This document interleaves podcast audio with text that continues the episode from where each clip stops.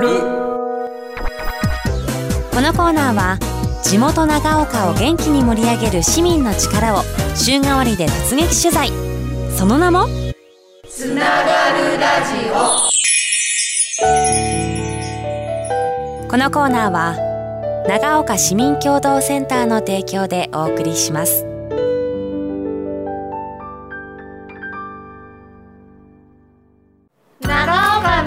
の SDGs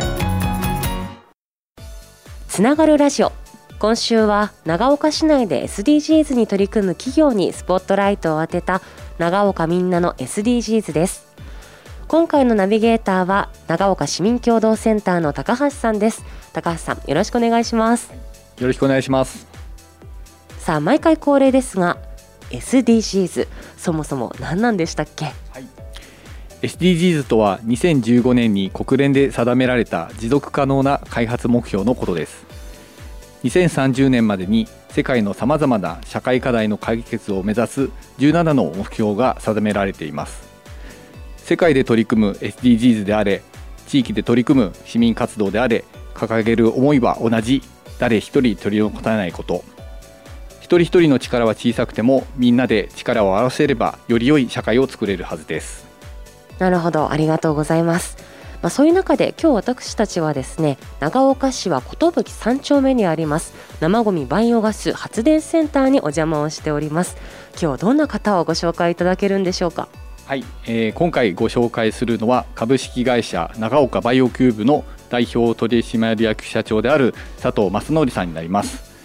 株式会社長岡バイオキューブは長岡市が実施する生ごみバイオガス化事業における生ごみバイオガス化施設の設計建設、えー、および運営などを、えー、関する事業を行っておられます。皆さんもですねピンク色の生ごみのゴミ袋使っていらっしゃいませんでしょうか？あれです。あれの事業をですね今日はですねたっぷりとお伺いできるということで今日私も楽しみにしてまいりました。佐藤さん今日よろしくお願いします。はい、よろしくお願いしますさあ佐藤さんまずはですねこの株式会社長岡バイオキューブさんがどういったことをしているのかちょっと簡単にご紹介いただいてもよろしいですか、えー、長岡市でですね発生した生ごみを本施設で受け入れておりますえ、生ごみはですね、え、本施設の中で、え、電力に変えられるものとですね合わせて、えーと、石炭の代替になるようなですね原料として扱われるものをですね、え、施設の中で生産しております。カーボンニュートラルとね言われるような時代でございますけれども石炭の代わりになる、まあ、いわゆる補助燃料と言われるものらしいんですけれどもそういったものになったりあるいは電気に変わったりということで生ごみって私たちいらないから捨ててるわけなんですけれども実はそういった再生可能エネルギーに変わっていくっていうのはすごいななんていうふうに思います。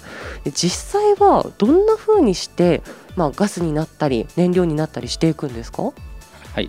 えーと、生ごみそのものをですね、えー、全て有効利用できるわけではございません。えーとですね、やはり不適物というものがございますので、えー、それを一度除去します。えー、除去した後にですね、えー、生ごみを発酵させます。発酵したところからがですね、メタンガスというものを取り出しましてそのガスを原料にしてですね、えーと、ガスエンジンというもので発電を行っております面白いですねで実際ですねここでできた電力っていうのは実はすごく近いところで私たちに還元されていると伺ったんですが。はいえーと、本施設の中にですね、えーと、電気自動車用の充電スタンドを、えー、用意しております。えーと、朝の8時からですね夜の8時まで、えー、民間の方にですね、えー、無料で開放しておりますので、えー、ぜひご利用いただければというふうに考えております。いかがですか？結構利用されている方はいらっしゃるんでしょうか？はいえーと、施設がですね空いてる時には大体、えー、車数台ずつですね利用いただいておりますあのここ最近はですね電気自動車の普及も相まって、えー、利用される方がですね、えー、増えてきたというふうに実感しております。いいですねなんとなく無意識に分別されていたかもしれないんですけれどもこうした目に見える形で私たちに還元されているんだとかですねあるいはエコにつながっているんだっていうのが分かるとすごくねこうモチベーションにもつながっていくかななんて思っております。えそしてですね先ほどちょっとこう不適物のねこう除去なんていう話もありましたけれども発酵していく段階で残渣いわゆる残りかすみたいなものが残るっていうのを伺ったんですけれどもこの辺りは何かこう有効活用できないものなんでしょうか？はいえーと、今はですね、えー、石炭代替の補助燃料として有効活用しておりますが、えーと、長岡市さんのですね、え長岡バイオコミュニティといったところのですね、えー、一つの取り組みとして、えー、市内のですね高校の方がですね、えー、肥料として有効活用するということでですね、えー、その実験を始めていただいています。えー、私ども長岡バイオキューブの方もですね、えー、実験の方に、えー、一つのお手伝いということで発酵残渣の方ですね、えー、提供させていただいております。すごい可能性が広がりますよね。お話聞いたところによりますと長岡農業高校のね高校生の皆さんが見学にいらっしゃったというところでした。今後のね展開が楽しみだなと思っております。はい。実際この取り組みを始めたきっかけについてもちょっと踏み込んでお話伺いたいなと思ったんですがいかがでしょうか？はい。えーとまあ、長岡市さん自身がですね、えーまあ、資源の有効活用、えー、地域の中でのですね、えー、循環利用ということをですね、えーと、考えとして掲げられました。あの私どももですね、えー、こういった分野で、えー、日々あの技術の研鑽を積んでまいりましたのでこの技術そのものがですね長岡市さんのお考え理念にですね貢献できるではないかということで本事業にですね参画させていただいた次第でございます。何年前のことになりますか？えー、っとですね、2010年なので、えー、今から13年前ですかね。はい、13年も、ね、この事業に取り組んでいらっしゃるというところなんですけれども今現在のこのゴミの現状についても教えていただいてよろしいですか？はいえーと、ゴミの受け入れ量はですね年間大体1万2800トン、程度になります、えー、発電した電力なんですが、えー、一般家庭でですね約560世帯分のですね、えー、電力の方を発電しております。これはかなり大きい数字になるんじゃないかなというふうに思います。こういった取り組みをしていく中でどうでしょう佐藤さんの中でこう苦労話とかこんなことあったななんていうエピソードあったら教えていただきたいんですけど。はい、あの生ごみと一口に言いましてもですねやはりあの一般の方からするとじゃあ生ごみって何だっていったところがですねなかなか当時は理解が難しかったのかなというふうに思っております。割とあの分かりやすいところではあの卵殻っていったものがありまして、まあ、これ一応生ごみなんですが、えー、と先ほどのですね発電ですとかその前のガスを取り出すところに対してはですね非常に不向きなものでございます。え、それを取り除いて安定的にですねガスを取り出すための施設をですね途中で追加したといったことがですね、えー、一つ記憶に新しいところでのですね苦労話でございます。なるほど確かに卵の殻はどうしても私たちあの三角コーナーにね入れてしまいますそれイコール生ゴミというイメージがねありますけれども実はちょっとこうね、えー、不適物にまあ該当してしまうというところでただそれをこう乗り越えるっていう意味でもやっぱり工夫を重ねていらっしゃってるわけなんですね。はい、そうですね。こういった事業を展望していく中で、あの一つですね、大きな勉強させていただいたなというふうには考えております。ありがとうございます。実際こういった取り組みをしていて皆さんの反応であったりとかやっててよかったなというやりがいっていうのを何か感じられていらっしゃいますでしょうか？えーと、そうですねなかなかの市民の方のお声を直接聞かせていただく部分って少ないんですがやはりですねあの生ごみが安定的に入ってきたあ施設のですね、えー、運用に影響を及ぼすようなこともですねなくなってきたということでやはり市民の方のですねご理解が十分進んでですね、えーとまあ、結果的にあの長岡市さんの資源の循環利用といったところにですね貢献できてるんだなということはですね、えー、私はじめ、えー、こちらの従業員全員にですね実感しているところでございます。実際この事業を取り組んでいく中でやっぱりこう長岡市自治体としての取り組みというのは先進的なものだったそうですね。はいそうですね、あのー、まあ、本分野に限らずですね長岡市さんは環境的キーワードに対して非常にあのチャレンジングで新しい取り組みを行ってこられたというふうにあの私どもは理解しています、えーと、本事業についてもですね国内でいち早くですね、えー、実施に着手されたということで、えー、そうですねそういった先進の事業に私どももお手伝いできたということはですね、え、非常にありがたいことだというふうに考えております。他の自治体さんからもこう施設見学をねされるくらいのやっぱり先進的な事業であるというところです。さあ高橋さんどうでしょうか？長岡バイオキューブさんの取り組みというのは SDGs のゴールでいうと何番に当てはまりますでしょうか？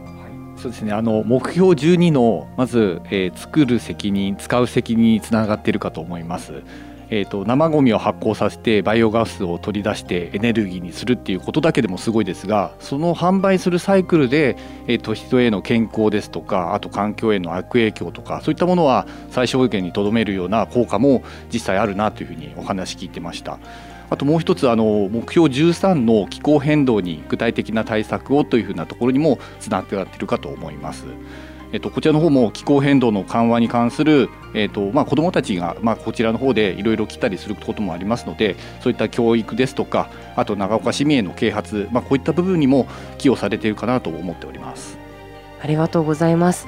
この長岡バイオキューブさん出来上がったのが2010年というねお話がありましたけれども2010年の時点ではまだこの SDGs という言葉がきっとなかったというふうに思います。佐藤さんいかがですか？SDGs っていうのはやはり意識をされているものなんでしょうか？そうですね。当然意識はしております。SDGs と言いますとなかなかの市民の方にもですね、えー、ややとっつきにくい部分もあるかなと思いますがあのこういった生ごみ一つとってもですね、えー、市民の方も十分ご貢献いただいているということでですね実は、ま、身近にあるものだということでですね、えーまあ、こういった取り組み通じてですね市民の方にも、えー、意識の啓蒙ということをですね図っていただければというふうにあの考えております。つながるつながる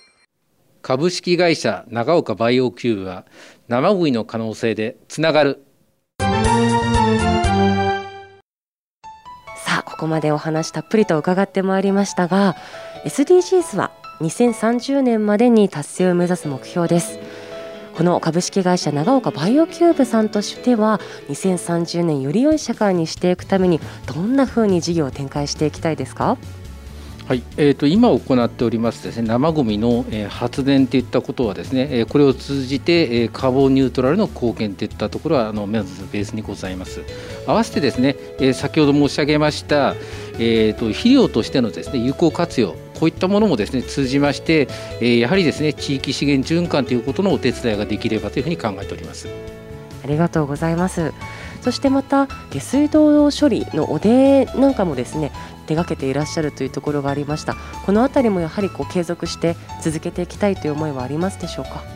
はいそうですね。あのー、まあ、やはりその市民生活の中ではゴミと同様にですね、えー、下水というものも発生します、えー、下水もですねゴミ同様に資源ということでございますので、えー、やはりですね我々のあの技術をですね、えー、何らかのその資源循環という形にですね貢献できるようにですね、えー、活用していくことをですね今後とも模索してまいりたいというふうに考えております。ありがとうございますまあ、そのためにはですね繰り返しになりますけれども市民の皆様のご協力が必要になってくるわけです改めて市民の皆さんに呼びかけたいことありますでしょうか？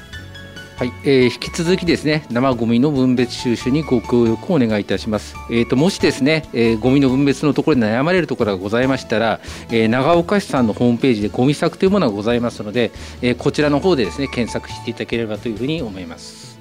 ありがとうございます。ゴミ作で検索しますと出てくるんですよ。で私もですねちょっと試しに使ってみました。卵というふうに入れますと出てきました。卵と入れただけで卵の殻これは生ゴミですよ。卵のパックプラ製だったらプラスチック。そして紙製だったら燃やすゴミと本当にこの卵という一つのキーワードで3つのね分別についてご紹介がされました。非常にね使いやすい検索システムになっておりますのでぜひご活用いただきたいなと思っています。さあ高橋さん今日お話伺ってみていかがでしたでしょうか？はい。よくあの混ぜればゴミ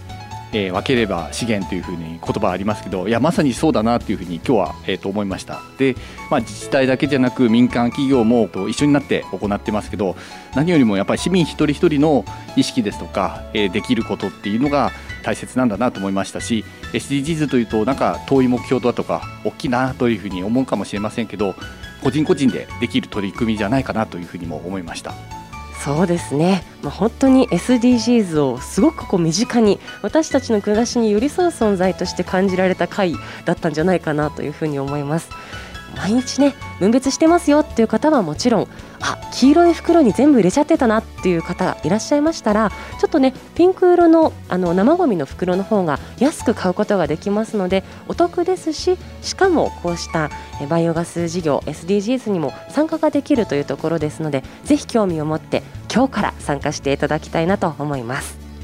ということで今日は株式会社長岡バイオキューブ代表取締役社長でいらっしゃいます佐藤正則さんにお話を伺いました。佐藤さん本当にありがとうございました。ありがとうございました。